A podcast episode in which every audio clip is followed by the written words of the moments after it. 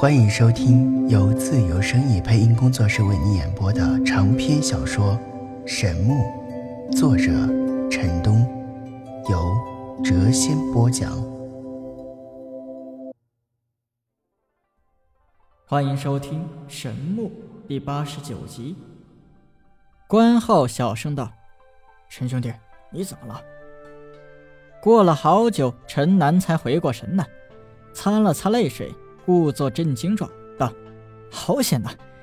刚才我运转玄功之际，差一点就走火入魔了，真是太凶险了。”龙武白了他一眼道：“神经！”众人当然不会相信他走火入魔的解释，但也不好意思深问。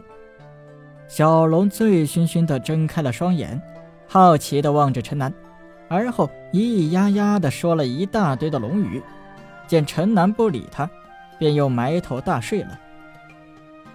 此后，陈南一直俯视大地，仔细辨认着下方的山川土地，和万年前的地貌一一对比。他在心中呐喊：“百花谷，古仙一地，我一定要找到你！无论如何，我也要到那里看个究竟。”仙武学院坐落于晋国都城南二十里处。学院外不远处有一个美丽的小湖，风景极佳，碧波荡漾，轻舟点点。一些年轻人正在划船游湖，一派明净和谐之象。学院和小湖的四周林木环绕，很是幽静，可以感觉到这里充盈着浓浓的灵气，的确是一个修炼佳地。陈南、凯文等人。在太阳落山前，来到了仙武学院。三头飞龙盘旋而下，立刻引起了仙武学院内众人的注意。很快便有几个人迎了出来，几人也是学生，有男有女。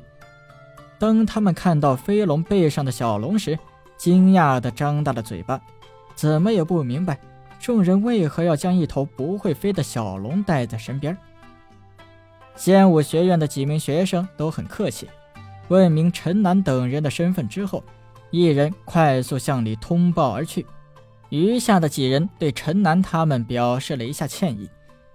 仙武学院里因为没有龙骑士，所以根本就没有龙场，因此学院内根本就没有龙的栖息之地。凯文等人当然不会为难他们。三头飞龙在主人的命令之下，向远处的山脉飞去。但小龙依然如从前那样腻在陈南的身边，不肯离去。看着憨态可掬、酒气熏人的小龙，仙武学院的几名学生不禁哑然失笑啊！几名女生好奇地凑上前摸了摸小龙的鳞甲，惹得小龙一阵的不满。但幸好他没有发小脾气，只是无辜地躲闪了几下而已。最后。在那几名爱心泛滥的女生的同意下，小龙被带进了仙武学院。仙武学院气势恢宏，自建院以来已有七百多年的历史，威名能够和神风学院相比，自然有其过人之处。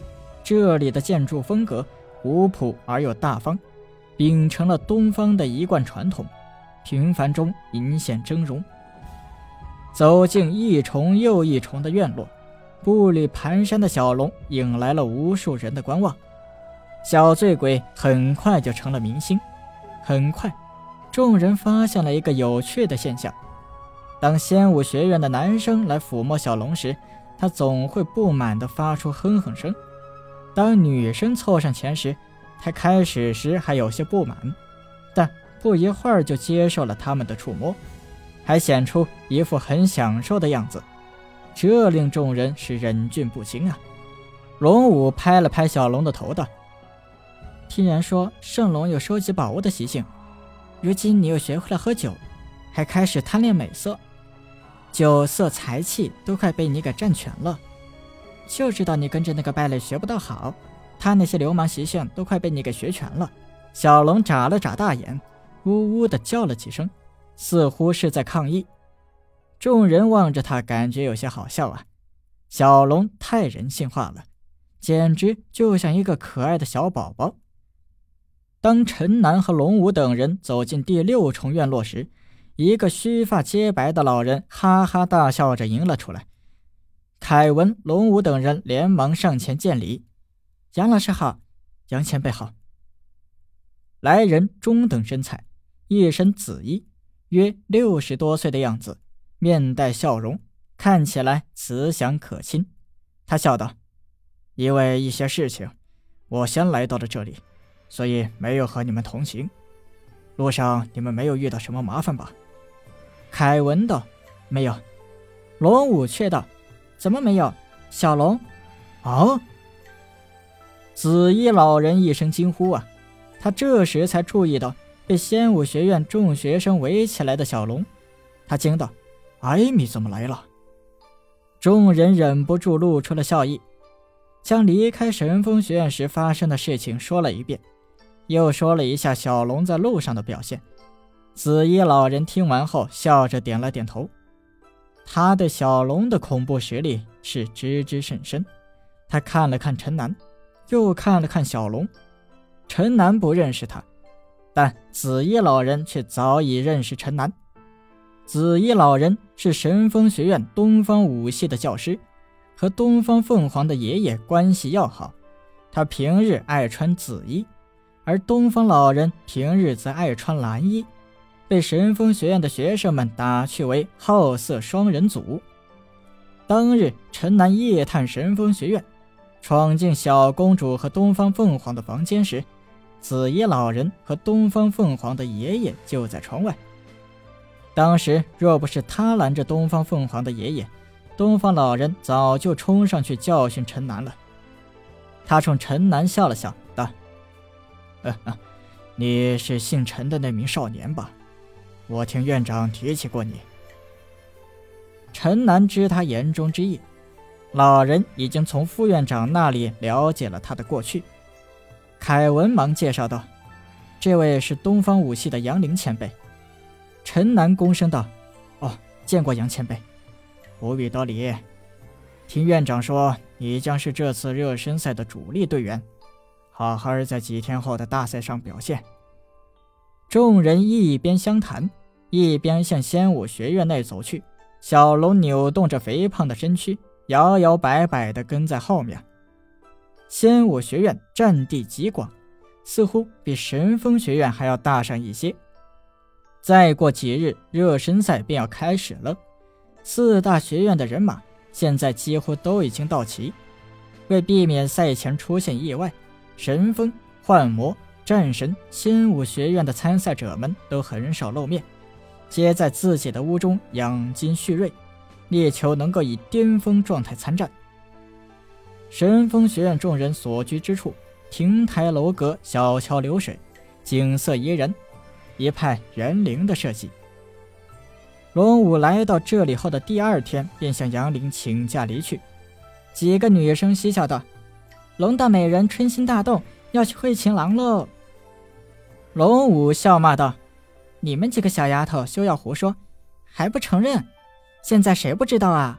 现在随便你们胡说，等哥哥回来之后再收拾你们。”陈南不在场，凯文神色自若，其他的几个男生皆神色变了变。虽然明知龙武对他们无意，和他们之间不可能发生些什么。但几人还是有些许的失落，这或许就是所谓的男人通病吧。自从发现晋国这片土地就是万年前华夏大地的一部分，陈南的心中就再也难以平静了。来到仙武学院后，他闭门不出，仔细回想当年的古仙遗地到底在何方。在龙武走后不久，陈南也向杨凌请假。说是要出去转一转，在他做出保证，热身赛开始前他一定回来，杨凌才批准他离去。陈南坐上小龙，冲天而起，向着晋国南方飞去。今日为了远行，他刻意限制了这个小酒鬼的酒量，只给他喝了两三坛而已。路经连绵不绝的太行山脉，陈南想起了他父亲陈战的盖世神威。当年陈战大会天下绝世强者之时，在太行山脉中遭遇三个功力通天之人围攻，迫不得已，他三开后一攻，一日之内连毙三大绝代高手性命，威震天下，使所有人都记住了这个年轻的盖世强者。当然，那一战不过仅仅是一个开始，在随后的岁月中，陈战创下一个又一个的传说，传说。他曾经登上缥缈峰大战仙人，而后从容离去。传说他曾经遨游东海之上，剔除龙之逆鳞。传说他曾经舞破虚空，但却转身而退。本集已播讲完毕，下集更精彩。